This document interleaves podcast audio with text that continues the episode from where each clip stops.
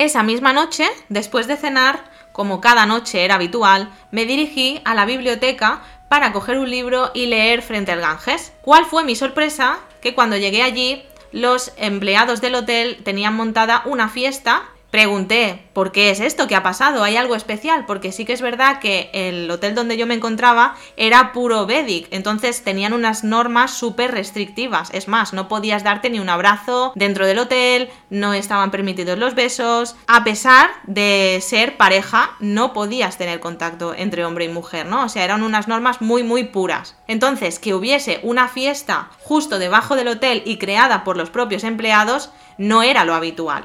Cuando pregunté, me dijeron que como al día siguiente iba a ser el Holly y el jefe del hotel se había ido, habían aprovechado y habían hecho una pequeña pre-fiesta. En un primer momento me quedé observando, pero cuando ellos me vieron, me invitaron a participar. No había mujeres en esa fiesta, entonces tuve un poco de reticencia, pero al final dije, ¿qué coño, tío? ¿Qué coño? Voy a disfrutar que me lo he ganado. Porque sí que es verdad que además de no darle una oportunidad a la India y de juzgarla con mis ojos de europea barra turista, también me estaba negando el derecho a mí misma de vivir experiencias y de disfrutar. Y llegó un momento en el que decidí que ya había llegado mi momento. Entonces bajé junto con otra clienta del restaurante que venía bastante a menudo y con la que compartía algunos momentos muy guays. Bajamos las dos y estuvimos ahí gozando máximo nivel.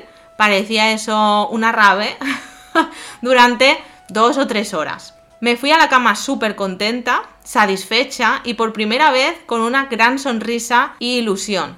Por la mañana se acercaba el Holly, los días anteriores me habían advertido, Maika, el Holly solamente es para indios, las mujeres indias se quedan en casa, no te lo recomendamos, vas sola, ten cuidado. Y es que, a pesar de que nosotros no lo sabemos, los indios a las 6 de la mañana hacen un ritual en el que se toman una bebida que le llaman lassi, pero en esta bebida tienen una especie de alcohol barra cositas mágicas, ¿vale?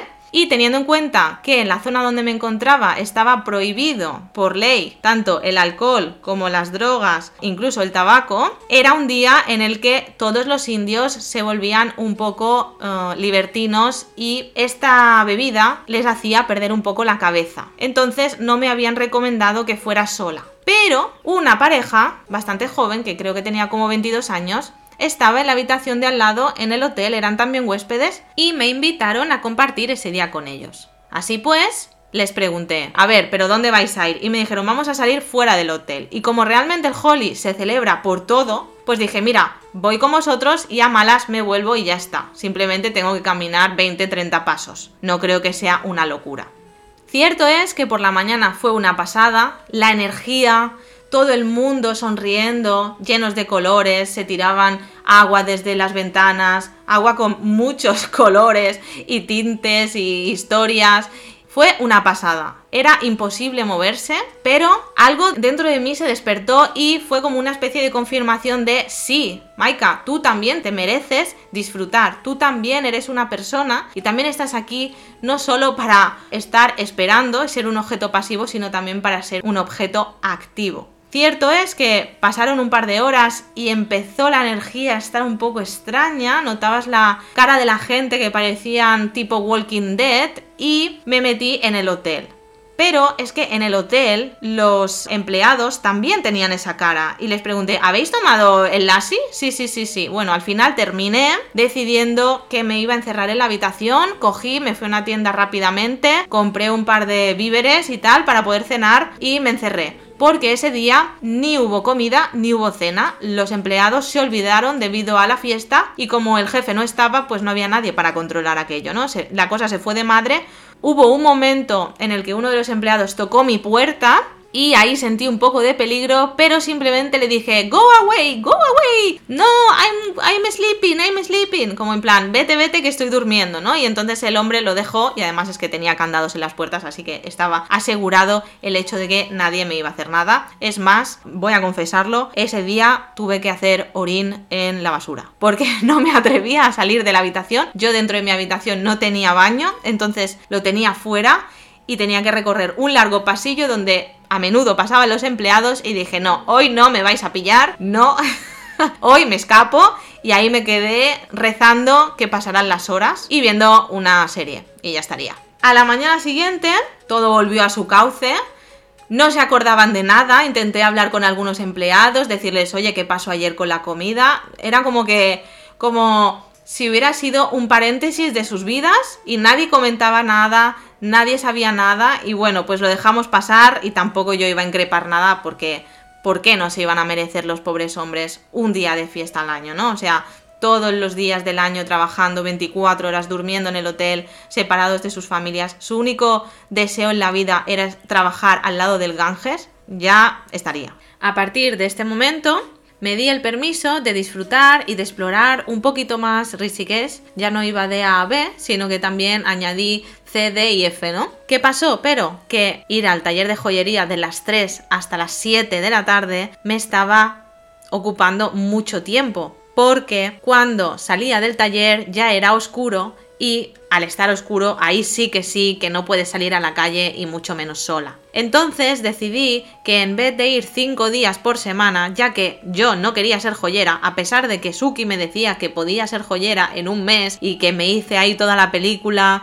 me di cuenta que al final caí en mi propia trampa y en mi zona de confort. Entonces reduje las clases y en vez de cinco días simplemente empecé a hacer dos y tres días a la semana, ¿no? Porque al final el objetivo era disfrutar, no era nada más que eso. Entonces, en el momento que tú dejas de disfrutar de algo, pues tienes que saber parar y eso fue lo que hice. Uno de esos días, que llegaba del el río, que había estado ahí escuchando música y tal, en la entrada está el camarero y me dice que no puedo ir al restaurante. Yo me quedé un poco alucinando y con la cabeza me negaba el derecho de entrada.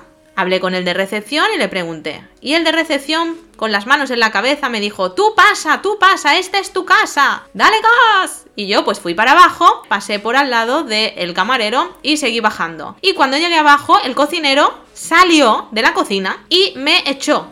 Yo, alucinando, me volví hacia recepción, me sentí bastante avergonzada y le pedí explicaciones, porque esa persona, el de recepción, era el manager del hotel.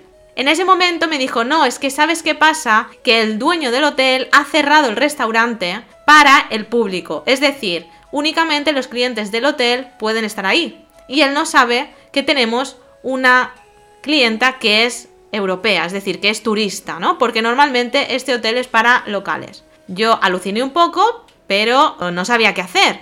Y él me insistió, vete abajo, vete abajo, que te van a dar de cenar. Intenté volver a ir hacia abajo, pero mientras estaba bajando me apareció un hombre que no había visto nunca y este hombre me dijo, ¿dónde te crees que vas? Y yo le dije, voy a cenar. Y me dijo, no, porque hoy Shiva quiere que te comas una pizza. Y yo lo miré con cara rara, cogí aire, me di la vuelta y me marché. Me marché Primero porque me dio una vergüenza brutal y segundo porque evidentemente estando en la India, ¿qué podía hacer yo? En ese momento caí en la cuenta de que a pesar de que yo estaba pagando y a pesar de que el sentimiento de vínculo lo había creado con ese lugar, yo no era parte de ese lugar, sino que yo era una turista más. Intenté salirme del hotel y buscar algún restaurante, pero era sábado y todos estaban llenos. Así que después de una hora y pico intentando conseguir comida, volví, me fui a recepción y pedí por favor que me dieran de comer.